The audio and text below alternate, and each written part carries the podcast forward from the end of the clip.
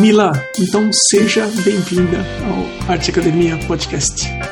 Muito obrigada, Emerson. É um prazer estar aqui. Você não está no Brasil, né? Não, não. É, eu moro já faz é, 10 anos aqui em Montreal, mas eu sou de Campinas, São Paulo. 10 anos que você está no Canadá? Sim, sim. Cheguei em novembro de 2011. Muito frio aí, Camila. Sim, é, é, é frio. É, o inverno é puxado. Quanto que dá, assim, temperatura? Um dia frio bate quanto, assim? Ah, eu acho que esse inverno aqui foi até bem frio, foi menos 30. Daí, é... Você mora nos Estados Unidos, não? Sim, eu tô no sul da Califórnia, aqui embaixo. Ah, é mais quente, imagina. É mais quente, é. Aqui não uhum. neva. Para pegar neve aqui é. Você tem que pegar assim uma hora de carro para ir até um lugar um pouco mais acima para ver a neve, enfim, pisar na neve, mas na cidade, na cidade não, não neva não. Agora menos 30 é, é punk, é. hein? Mas é questão de se habituar também, tem as roupas, é aquecedor, tudo. É, isso é. Você vai. Você começa a se habituar. Ô, Camila, a Márcia aqui no, indicou você para o podcast. O perfil da Márcia é arroba Márcia underline EN underline art, com um temudo uhum. no final. Quero agradecer e mandar um beijo para Márcia pela indicação. Eu queria que você contasse como é que é essa história de ir para o Canadá, como é que é a tua história? Ok, sim, sim. Eu vou me apresentar um pouco, falar um pouco sobre o que eu faço, como é que eu comecei com arte. É, meu nome é Camila Picheco, sou de Campinas, São Paulo. E eu trabalho especialmente como freelancer para é, ilustração editorial. Então, trabalho com livros, revistas. Já ilustrei para algumas revistas importantes no Brasil, como a, a Glamour, super interessante, Mundo Estranho e para algumas revistas de outros países, como a Condé Nast Travel da China, outras da Inglaterra, Estados Unidos. E eu trabalho normalmente só com a internet mesmo, as pessoas me pedem e tal. E mais recentemente, é, aqui em Montreal, desde 2018, eu, trabalho, eu trabalhei num estúdio de animação, né, é, como é, 2D artist. Então, eu fazia personagens, é, objetos e também é, fiz bastante cenário, que é o que eu gosto mais, que eu gosto bastante. Ah, o meu contrato terminou agora no final de 2021, mas eu tô com as com as ilustrações, é, com, com os livros. É, então, para quem quiser ir acompanhando o trabalho muito legal da Camila, é só ir no arroba c underline picheco com CH, CO hum. no final, então é C underline picheco. Camila, tô vendo aqui bastante. É, tem mesmo uh, prédios, uh, alguns carros. Enfim. É, eu, eu gosto de desenhar coisas bem variadas. eu comecei desde a gostar de desenhar bem pequenininha. Eu acho que, como muitas é, crianças dos anos 90, assim, eu assistia muito desenho japonês na televisão. Eu e a minha irmã, e a gente era muito próximo, então a gente ter, terminava os episódios e a gente ia desenhar, continuar desenhando. E depois, mais, mais velha, assim, com uns 16 anos, eu vi que em Campinas tinha um curso de desenho de, de mangá. E Foi até engraçado assim, porque a minha mãe falou: ah, não, não quero te é, não tenho dinheiro, blá blá blá. Mas ela me colocou num curso de corte e costura. daí, daí eu até, até meio que briguei com ela, falei assim: não, mas é o mesmo preço corte e costura, eu quero desenhar. Olha que interessante. E eu consegui convencer ela e, e muito obrigada, mãe, mas me colocou no curso e foi muito, muito bacana, muito importante ter a base de desenho e tal. É, e porque e você é cursou, Camila, desculpa interromper, você cursou, Sim. você fez faculdade de, de desenho, de design, alguma coisa? Sim, sim. Daí quando eu é, fiz 18 anos, assim, eu achei o, o mais natural para mim seria fazer a faculdade de artes, né? E, e em dois, acho que foi 2000 isso, foi, eu, eu entrei na, na PUC Campinas e foi, foi muito bom, foi muito importante. É, eu, assim, eu, a faculdade foi mais, assim, direcionada para dar aula e não era tanto o meu foco.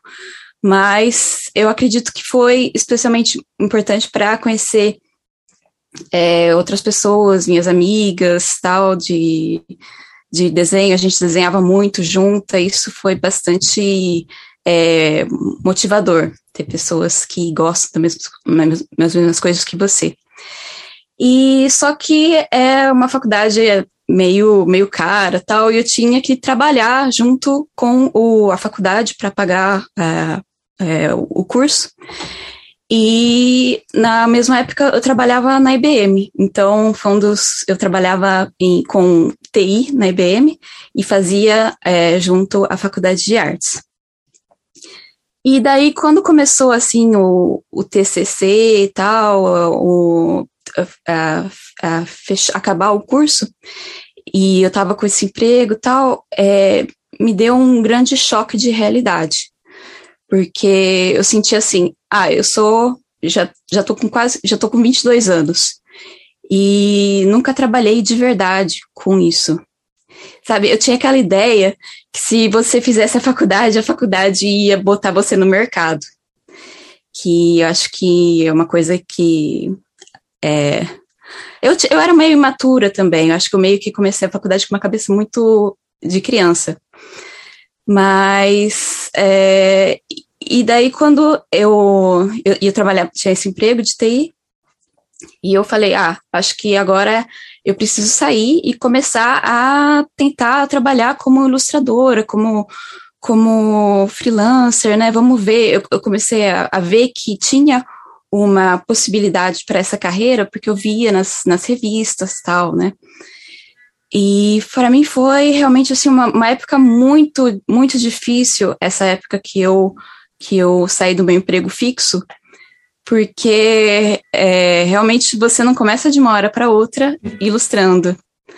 É, então, mas esse momento difícil também foi muito bom para o meu crescimento, porque foi aí que eu comecei a entender que com um site e organizando um portfólio que eu conseguiria ter, ter clientes, né?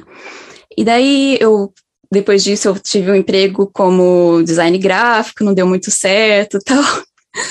E isso foi, foi mais ou menos uns seis meses, a IBM me chamou de novo, mas com um salário bem melhor. Só que parece assim que já tinha me dado aquela picadinha assim de, uhum. de querer mudar a minha vida. E é, eu lembro que nessa época eu tinha um salário muito bom e eu viajei é, de férias, eu fui para a França para estudar francês. E foi uma época assim, eu desenhava nos cafés, assim, sabe quando você pega o, seu moleskine, seu caderninho, desenha. Eu fiquei, não, eu preciso realmente, é, sabe, viver em outro país, é, ir atrás do meu sonho.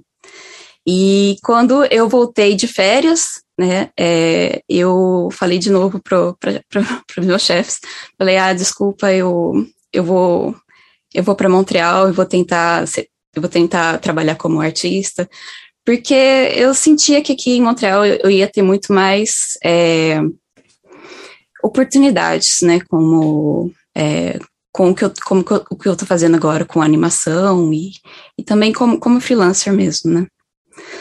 E, e eu falo assim, não, não é um conto de fadas também, né? Não gosto de ficar é, floreando, não é para todo mundo também.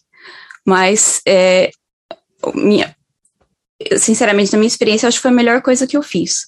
Porque eu senti que realmente, depois de, de ter vindo, vindo para cá, né, meio que com a cara e com a coragem, assim, meio sozinha, eu cresci, cresci muito, aprendi muitas coisas e corri, é, aprendi a realmente a correr atrás do meu sonho.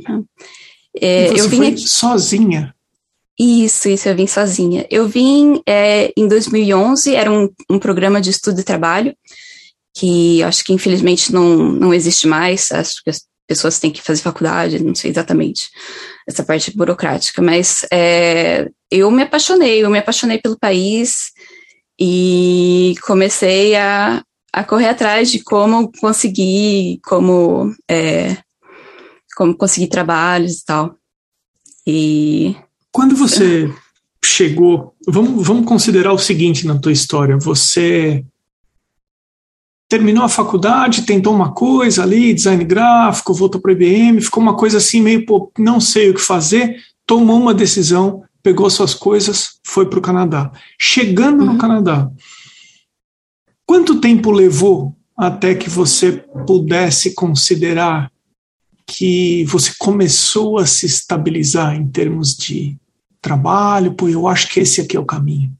Nossa, a minha história, assim, ela é muito. Eu, eu acho assim, bem devagarinho e muitos altos e baixos, sabe? Porque é, foi né, quando eu estava trabalhando na IBM que eu tive a minha primeira, o meu tra primeiro trabalho freelancer com, com revista, né? Quando eu estava é, lá, é, eu tinha encontrado uma moça no, no estúdio de publicidade que eu trabalhava e ela começou a trabalhar numa revista, na revista da Nestlé, e ela me indicou, falou assim: Ah, eu tenho essa pessoa que, que pode fazer ilustração. Isso foi uma das minhas primeiras ilustrações que eu, que eu, que eu trabalhei. Mas depois não vieram mais, sabe? Então foi assim, um tempo de pausa, um tempo de. de, de... Eu acho assim que, que eu fiquei mais estável mesmo foi mais ou menos em 2015, que foi uma época que eu voltei para o Brasil para esperar o, o, meu visto permanente. E nessa época eu recebi o meu FGTS e eu, com esse dinheiro, eu investi muito em curso. Então eu estava no, eu no Brasil sozinha, meio sem nada para fazer. Eu é, resolvi fazer o curso da, da Sabrina Eras, né, de, é, de aquarela em São Paulo. E até no começo, assim, do, do curso, eu fiquei, ah, mas será que eu preciso mesmo desse curso? Eu já sou boa em aquarela, sabe aquela, aquela, aquela ideia, assim, né? Mas foi uma das melhores coisas que eu fiz, porque eu realmente aprendi de verdade é, muitas técnicas e coisas que eu... A gente, a gente não sabe aquilo que a gente não sabe, né? Então, é, e também ter contato com outros alunos e a professora mesmo, né? E isso me deu um empurrãozinho para continuar fazendo curso, fazendo curso. E eu cheguei também a dar curso em Campinas. é, e daí, quando eu voltei para cá, em 2016, eu já tinha um portfólio muito mais é, consolidado, mais forte. E daí, sinceramente, não sei exatamente falar como que as revistas me acharam, mas eu, eu sempre falo que, do, do Behance, eu acho, é, é, acho muito importante as pessoas terem um site, um portfólio, assim, o Instagram é legal tal, mas é mais é, como se fosse um sketchbook que você vai colocando suas coisas, mas é, informalmente. Eu acho importante ter um site é, que você coloca os seus melhores trabalhos tal. Então, acredito que foi isso que as empresas começaram a me, a me procurar. E acho que uma coisa também vai chamando a outra, sabe? Você, você uma um trabalho. Coisa, você falou uma coisa bem legal. Você falou assim, ah, você se questionou, né? Você se questionou se você realmente precisaria de um curso de aquarela. E você falou, ah, a gente não sabe aquilo que a gente não sabe. Você saberia me contar assim, quando você começou a fazer o curso de aquarela, o que, que ficou claro para você? hum, tá, então isso aqui é assim que eu tenho que desenvolver, isso aqui eu achava que era dessa forma e de outra. É, eu lembro que uma coisa assim que abriu muito a minha cabeça foi em relação às, às cores, em teoria das cores. Isso foi assim, é, realmente assim deu um estalo na minha cabeça, sabe? De misturar e tal, porque eu sempre fui fazendo as coisas muito intu intuitivamente. Eu pegava um caderninho assim, mais um papel bem papel barato assim e desenhava e depois pe pegava uma aquarela e já e botava uma cor por cima. E isso não era não era não era ruim, né? Eu já conseguia ter trabalhos com isso. Mas quando você vê as outras é, possibilidades, eu acho que isso cresce muito o seu trabalho. Eu, eu depois eu descobri que tem papéis que, que, que podem melhorar muito mais o seu, o seu o, a, a qualidade da sua aquarela, né? É claro que assim, o material não é, não é tudo, mas é importante você saber que, que, que, que possa, que pode influenciar, assim, né? E a aquarela tem sido, assim, uma companheira da, pra, da minha vida, assim, porque como eu viajei bastante também aqui em Montreal, eu tive que me mudar várias vezes, eu gosto muito da praticidade da, do, da, da mídia. Porque, assim, você pode desenhar num papel artes ou num papel sulfite, e é claro que tem suas diferenças do, do, do resultado, mas você pode se divertir do mesmo jeito, sabe? E é, é, é isso, eu gosto muito, muito da aquarela, acho uma, uma, uma técnica leve, gostosa. Então vamos aproveitar que a gente está falando da aquarela, de, de teoria das cores e essas coisas. Você saberia me dizer onde é que você se sente mais confortável quando você recebe um briefing? Ou e onde tem aquela parte que você fala, hum, essa parte aqui de vez em quando eu dou uma enroscada? É, eu acho que talvez é, o, o, desenho, eu acho que eu gosto mais de pintar do que desenhar, eu, eu, eu acho. Mas é, eu, eu gosto de desenhar também. Eu acho que talvez seja a composição, que é uma coisa que eu estou aprendendo, que eu estou mais focada agora. E é, eu sempre gostei muito de desenhar e para continuar desenhando, eu desenhava coisas simples, sabe? Eu pegava e fazia um, um copo de um, um coquetel ou uma coisa, sabe? Um objeto. Agora eu tô vendo assim que eu posso combinar as coisas, sabe? Pegar um personagem, pegar um, um objeto, pegar um cenário e fazer uma ilustração completa com isso. E, e, e isso tem a sua, a sua dificuldade também, né? Então, eu acho que fazer uma ilustração completa com composição talvez seja a minha, a minha maior dificuldade. E é uma coisa que eu estou começando a gostar muito agora.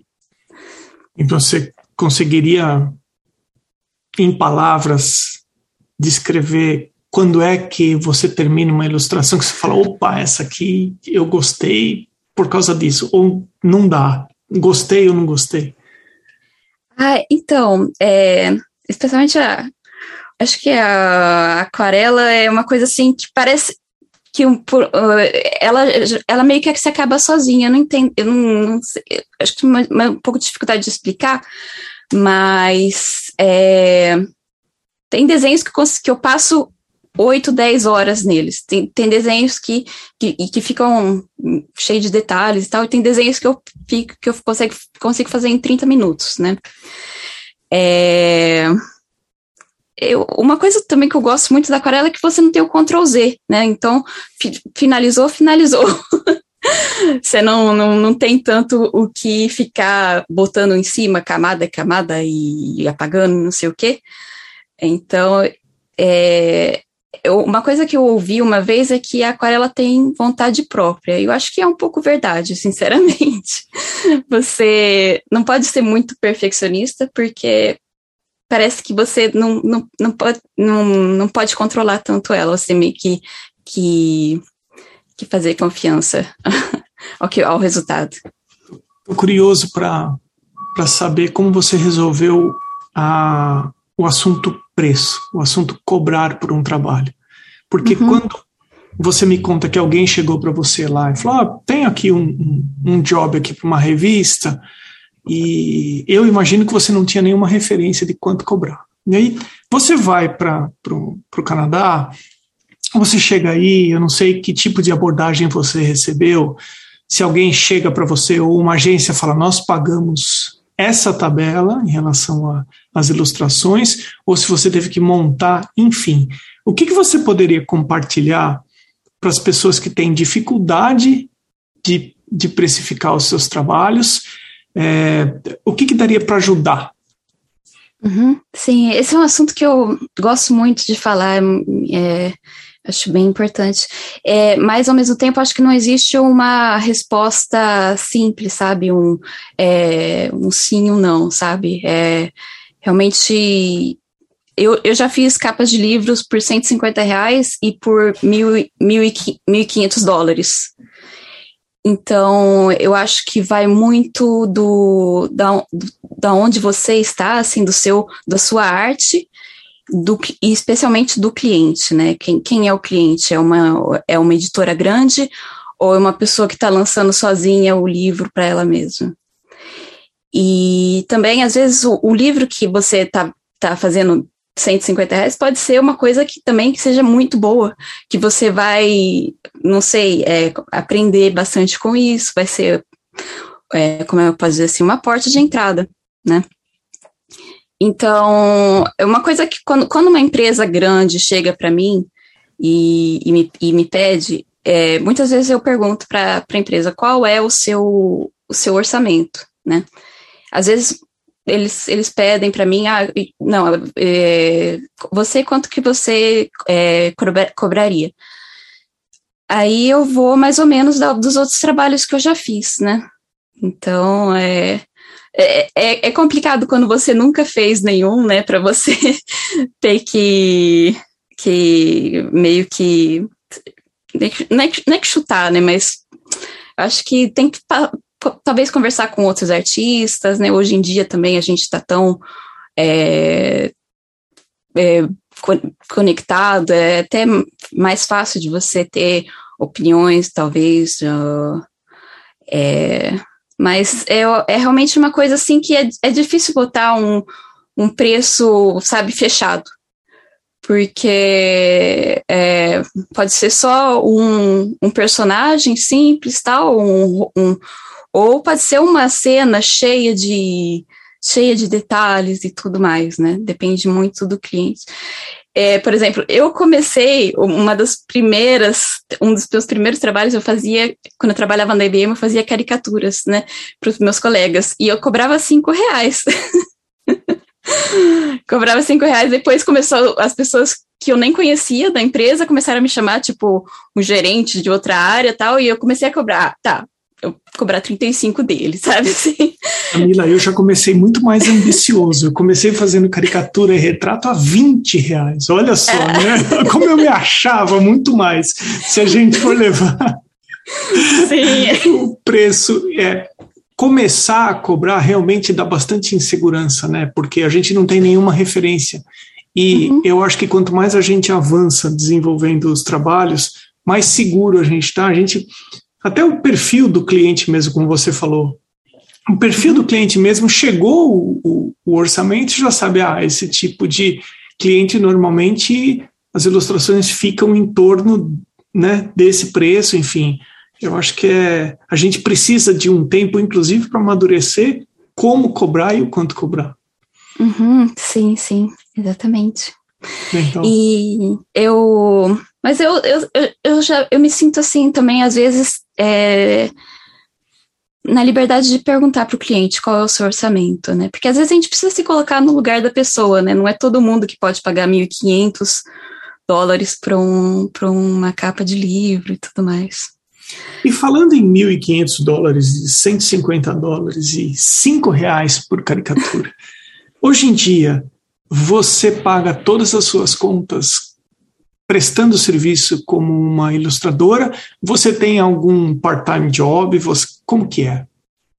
Hoje em dia, sim. É, é, a partir do momento que eu comecei a trabalhar no estúdio de animação, é, eu, eu consegui também, eu, eu, consigo pagar todas as minhas contas só com arte.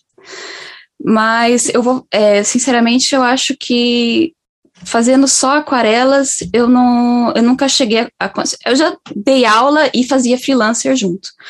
Eu acho uma coisa que eu sempre falo para as pessoas que me pedem opinião tal, é ter várias é, fontes de renda, porque arte, mes, mesmo estúdio para mim que era super, que era é, estável, acabou o contrato, sabe? Então é, é muito importante você estar tá sempre com é, um, vários clientes. Então, é, é, por isso que eu também acho que é importante você ter uma, uma presença online, né? Porque acaba vindo novo, é, pessoas que interessadas no seu trabalho e tal. Abrir várias frentes para quando uhum. uma tiver em baixa, a outra suprir, enfim. Isso, exatamente. É.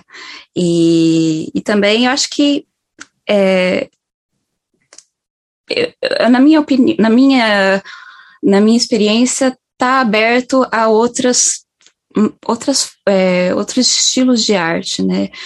É, eu amo aquarela, é o que eu mais gosto de fazer, mas é, eu também já eu faço pintura digital, guache e tal, e ainda mais com, com, com estúdio, as pessoas não vão pedir para fazer aquarela tal.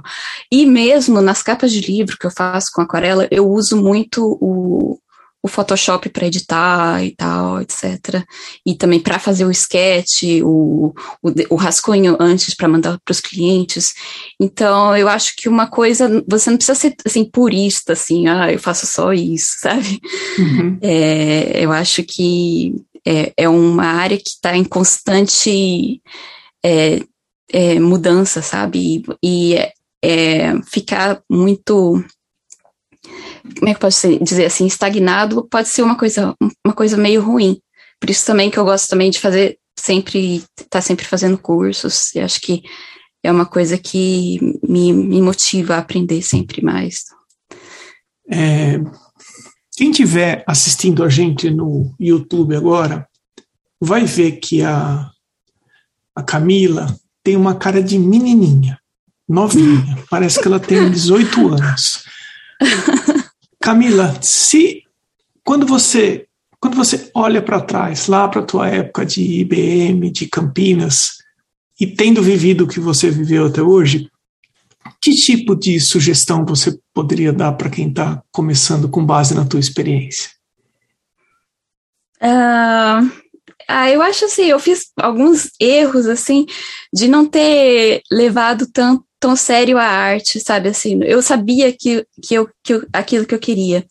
Eu sempre tive muito claro isso na minha cabeça, mas eu achava que se eu fizesse de o meu fizesse o mínimo, sabe? Fizesse de qualquer jeito, tal, eu ia ia dar tudo certo, que era só era só a faculdade que ia me botar no mercado. Eu acho que talvez seja essa uma das dos meus maiores arrependimentos, mas também não, não tenho muito, assim, falar. É, acho que também era, era a cabeça, assim, era outra, era maturidade, tinha que aproveitar outras coisas, mas enfim. É, acho que acreditar em você mesmo, sabe? Às vezes é, a gente, a, acho que até hoje, né, as pessoas veem arte e, e veem isso como uma brincadeira ou com uma que é só talento e não é só talento, definitivamente porque talento realmente não se compra, né? É uma coisa que você vai, vai construindo e com muito, muito trabalho duro e com muita. É, é isso, com, com muita paciência também.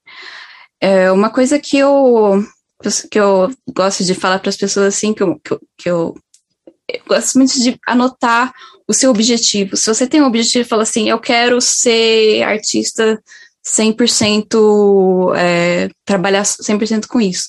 Acho importante você acreditar no seu objetivo e, e traçar um plano tal. E, e eu também, assim, sabe, eu tenho, eu tenho, eu tenho cara de, de, de, novinha, mas eu tenho 36 anos, então eu já tive muitos, muitos, muitos empregos, sabe? É, aqui, no, aqui no Canadá, trabalhei com garçonete como, como caixa, então é, teve momentos assim de, muito difíceis para mim que eu, que eu me é, questionei muito assim, sabe? Será que esse é um, é um será que esse é um sonho é, possível, sabe? Assim, e eu acho que quando você está é, tá, é, botando no papel, escrevendo e vendo, dizendo para você mesmo, não é possível, sim, sabe? Você consegue, só pega esse dinheiro que você está ganhando e bota numa escola e, e, e estude. E, e, também não é só a escola, né? É o esforço junto com isso e, correr atrás. eu queria fazer comentários sobre duas coisas que você falou. A primeira é sobre a imaturidade no começo da faculdade. Por nove anos, eu dei aula em faculdade, em São Paulo, em três faculdades.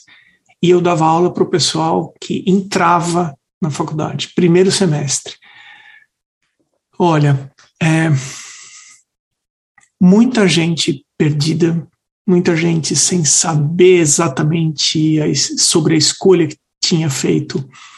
Eu estou falando muita gente, muita gente mesmo, 95% de cada sala. Dava para perceber. Eu acho que é muito cedo para você escolher uma profissão. Eu acho não, eu falo também por mim, porque eu também cheguei no primeiro semestre da faculdade perdido, sem saber o que eu estava fazendo exatamente. Então, é, não considere que isso é uma coisa sua, isso é uma coisa comum para a grande maioria das pessoas. É, a minoria chega já com uma clareza em relação ao que quer fazer, mas é a minoria, isso é fato, isso é uhum. uma constatação. É, não lembro a segunda coisa agora que eu ia falar para você. eu, me, eu me empolguei aqui sobre, sobre falar do, do primeiro semestre, mas daqui a pouco Sim, ela volta mas, em mente. Mas eu, eu concordo plenamente. Eu, eu nunca esqueço, quando, na, quando eu fiz a faculdade, terminando a faculdade, é, eu, não, eu não lembro quem falou isso, mas a faculdade é só um, um passo na sua vida. É, é, só um, é só um curso. Ah, depende muito mais de você do que da, da escola. A escola é realmente muito importante. Eu trabalhando aqui no Canadá com os com os é, com as pessoas daqui, né? Eles têm muito mais é, oportunidades, tal. Tem tem escola de animação que é quase gratuita para eles aqui. Só que eu não tô falando que eu sou melhor que ninguém nem nada, mas eu vejo que tem muita gente que tem muita técnica, sabe, fazer a perspectiva perfeita e tudo mais mas não tem aquela coisa do brasileiro que a gente tem, sabe? Aquele. aquele é, é, fazer aquela coisa mais intuitiva, sabe? Aquela de, de ir, de, de fazer e errar. Porque às vezes os erros também tão, deixam o trabalho mais bonito, deixam o trabalho mais, mais verdadeiro. É, e, e, enquanto você falava isso, eu lembrei da minha segunda coisa, que você falou sobre anotar e ter claro as metas e aonde quer chegar. E eu terminei um livro recentemente que dizia que quem escreve as metas pode ser a meta do dia, pode ser a meta do mês, pode ser a meta do ano, independente da profissão. Tem 42% mais chances de atingir a meta do que quem tem a meta, mas não coloca no papel ou não é, ou não formaliza a meta escrevendo no papel. Então, o simples fato de você escrever aonde você quer chegar aumenta 42% a chance de você chegar nesse lugar. Ainda bem que eu lembrei hum, isso, eu achei bem interessante também. Sim, é muito interessante isso. E às vezes a sua meta acaba mudando, sabe? Ela, você não precisa ter. Eu tenho, tenho meus caderninhos desde 2010, quando, quando eu fui, fui viajar. E às vezes a sua meta muda. Você, eu imaginava, sabe, eu tive várias ideias, eu queria, pensei em ser tatuadora, pensei em, sabe, é, mas parece que quando você escreve, já fica, já vira uma coisa mais concreta. Né? E e, e acaba evoluindo, né? A sua meta acaba evoluindo com, junto com você. A gente tem alguns. Alguns. Eu, diria, eu não diria roteiro, mas a gente tem algumas coisas que nós fazemos na nossa rotina que elas meio que se repetem, algumas viram manias, outras não. Tem alguma coisa, por exemplo, no teu estúdio que não pode faltar? Ou antes de você começar, você tem algum tipo de ritual? Você tem algum tipo de mania? Sim, sim, eu sou viciada em caderninho. Eu, eu assim, não é, nem, não é nem meu estúdio, é na minha bolsa, em qualquer parte. Eu preciso ter um sketchbook, um, um, não precisa nem ser um caderno de aquarela nem nada, sabe? Porque eu me sinto muito mais organizada com quando, você, quando eu desenho, escrevo. antes de começar um job, um, um, eu leio o e-mail e parece que só ler o e-mail não adianta. Eu preciso reescrever o e-mail no meu caderno. É, eu não sei se é por causa que eu tenho já meus, já tô meus 30 anos, mas é eu não, eu não, eu não vejo assim o digital tão assim tão concreto, sabe? É, mas eu também tenho isso de escrever. Eu, eu escrevo, se não todo dia, quase todos os dias pela manhã. Uh, a primeira coisa que vem em mente eu coloco no papel e aí eu desenvolvo. Às vezes eu, às vezes eu faço um, uma to-do list, às vezes eu faço, às vezes eu, eu escrevo só sobre um, um sentimento, alguma coisa que está pegando, enfim. Mas é, eu, eu tenho esse hábito também.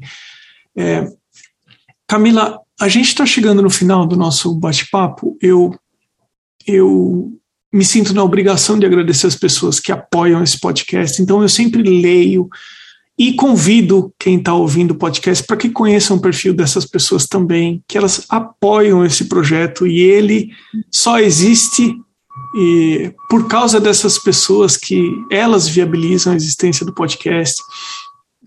Arroba arte gravura, Amanda Underline Novas Underline Arts, Beatriz Underline Lima Underline Arts, que mora na Finlândia, Cibele Monteiro.art, Duarte Underline Vaz Underline, a Elaine Underline Art Underline Drawings, Design.designio, Irmigar Underline Desenha, a primeira apoiadora desse podcast, e continua apoiando até hoje. A Mari Delmonte.art, Mário Sérgio.freitas, My Underline Paintings, Mônica Mendes Artista, que mora em Miami e é uma pessoa muito bacana conheci pessoalmente. M. Souto.art, Oswaldo Underline Soares Underline Art, Pellegrini Ivana, Sérgio Underline Fuentes Underline Ilustra e o Vinícius Mendes Arte.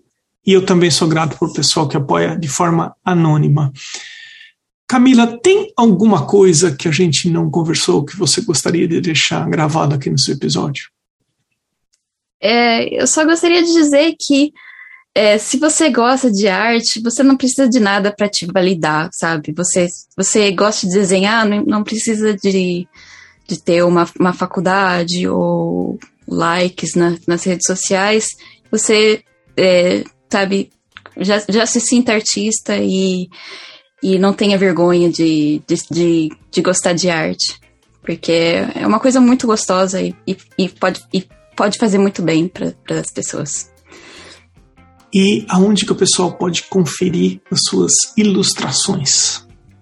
É, eu tenho o meu site.com, que é o é, cepicheco.com, e eu tenho meu Instagram que eu é, gosto de sempre atualizar, boto minhas, é, meus, meus sketches lá, é c underline picheco no Instagram. E a partir do meu site tem outros, eu tenho outros, é, outros mídias sociais, mas é, esses dois são os mais importantes. Sabe que eu acho importante ter um, um site porque você detém o controle do teu material e do teu portfólio. Sim. Você não está na mão de um, de um do, do Instagram que uhum. um grande supermercado, né? Tá todo mundo colocando Sim. as coisas ali. Às vezes, é legal, às vezes é legal ter uma lojinha de bairro, que é o site, mas você detém sobre conteúdo, você sabe quem é que está entrando, enfim. Acho muito legal. Eu, eu recomendo para que as pessoas tenham o próprio site.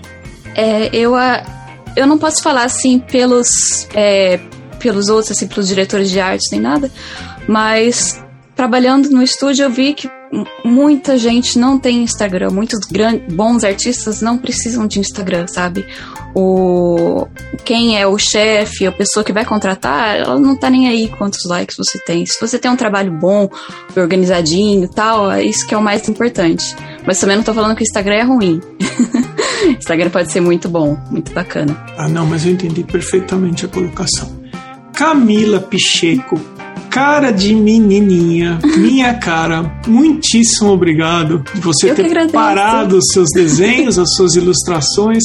Obrigado pelo tempo aí que você, que você despendeu aqui comigo e com o podcast, que o pessoal que está ouvindo a gente. Ah, foi um prazer, muitíssimo obrigada. Muito obrigada mesmo.